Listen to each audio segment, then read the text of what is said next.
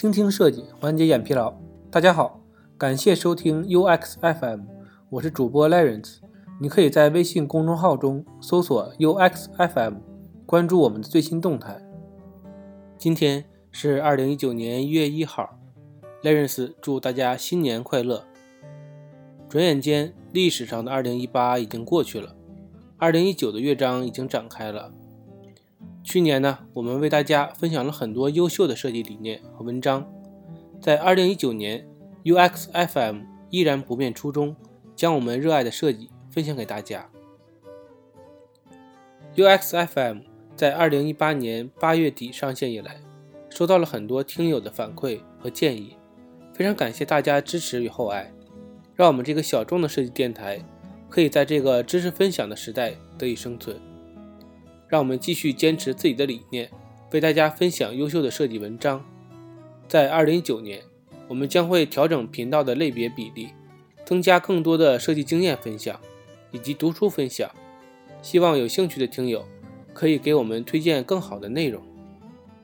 下面回归今日的主题，爱你依旧设计探索。首先，我们来聊一聊设计工具的变化。Sketch 作为 UI 设计师。我想，Sketch 已经成为大家必不可少的设计工具了。从2016年开始告别 3X 系列，到2018年最新的版本是52.5，版本号较往年真是突飞猛进呢，功能也越来越丰富好用了。相较于往年，Sketch 今年的界面升级可谓是最大的一年，导致刚刚升级的我还有很多不适应呢。整个工具区变化还是非常明显的。顶部尺寸、位置画板被大幅压缩，缩放面板进行了重新设计，增加了便于理解的预览。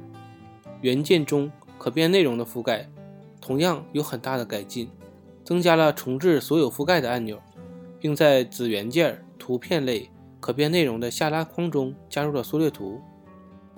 新增的数据功能可以让我们自己创建信息库，在设计界面的时候。随时填充想要的标准数据，比如我们商品库中的商品名称、缩略图、价格等。原有的插件生成的头像和名称很多呢都是英文的，我们可以定制更符合我们项目产品的信息。前一阵网上大火的 Humans 人物插画图，让大家打开了新的脑洞，可以使用 Sketch 创建自己的插画画板，根据实际场景。使用样式覆盖来生成不一样的 banner 插图，中间还可以使用不一样的字体风格。Adobe XD 随着 Sketch 这匹黑马在设计圈掀起一阵热潮，作为设计界的老大哥，Adobe 当然也不甘寂寞，表示不服。在2018年5月正式宣布，Adobe XD CC 将会作为免费应用，用来回馈用户和社区。无论你使用的是创意云的完整收费版，还是免费版本，都能随便使用 Adobe XD，甚至其中还集成了 Typekit 和 CC Library 的服务。所以，相较于 Adobe 的其他软件，价格可谓是诚意满满。难得的是，它可以在 Mac 和 Windows 系统双平台免费安装和使用它。而对于 Sketch 来讲，更多的是为 Mac 用户设计的，想要在 Windows 上使用。只能望洋兴叹了。下一个软件叫做鲁班，在二零一八年四月第七届 UCAN 用户体验设计论坛上，阿里发布了 AI 设计应用鲁班，在十一月十号登上了综艺节目《机智过人》，人工智能设计师创作海报，上演了一场智能系统与人的较量，为鲁班进行站台推广。在播客的文稿中。为大家附上了鲁班的设计效果，可以说非常的电商 style 了，还有很多风格可以生成。对于一些经营淘宝店铺的人来说，确实省心不少。但是对于设计师来说，这个界面设计还是比较初级的。但是相信随着信息采集或者以后更开放的模板市场上线，有阿里背书的鲁班设计平台，以后一定不会小亏。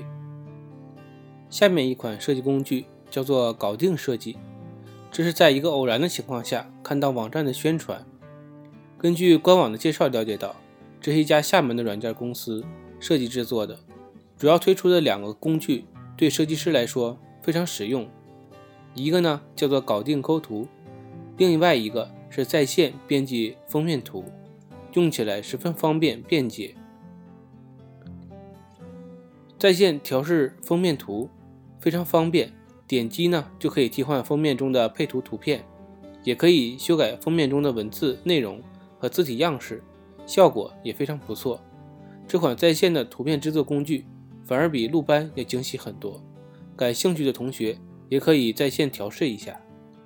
上面两个工具是2018年遇到比较有代表性的智能工具产物，我想随着2019年在大数据手段的影响下。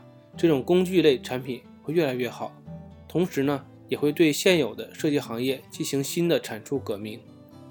第二部分，我们来聊一聊设计师的发展与未来。刚刚介绍了设计工具的改变以及智能设计的概念。作为一名设计师，我们永远都在追求时尚的最前沿。无论是每天必逛的 Dribble，还是 Behance，国内作品知识分享平台的站酷，还是 UI 中国。我们都在一直为自己充电，学习最新的设计风格和理念。但随着时代科技的发展，在2019年，我们要反思自己的未来应该如何去走。第一，我们应该设计出有灵魂的作品。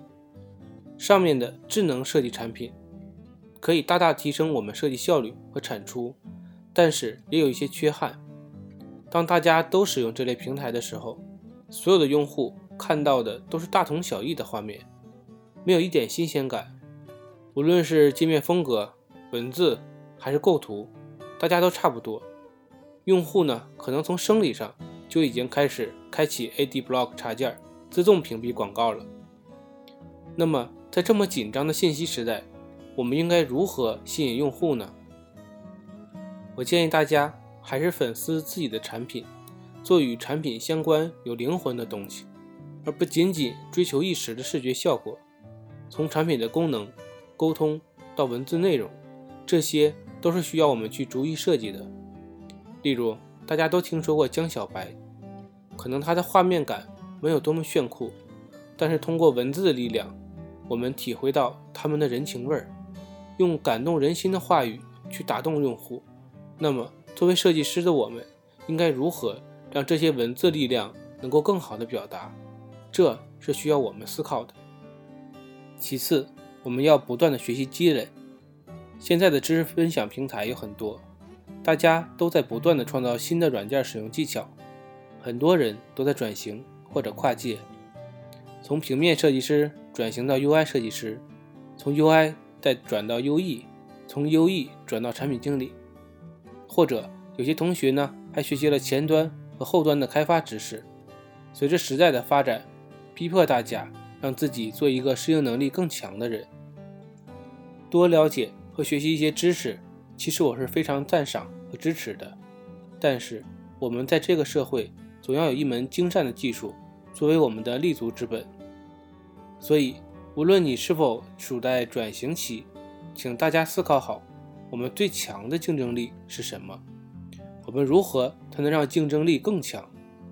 除了增加其他的辅助技能外，请优先提升我们自己的本职能力，本职能力的强大将优于其他辅助技能的附加分。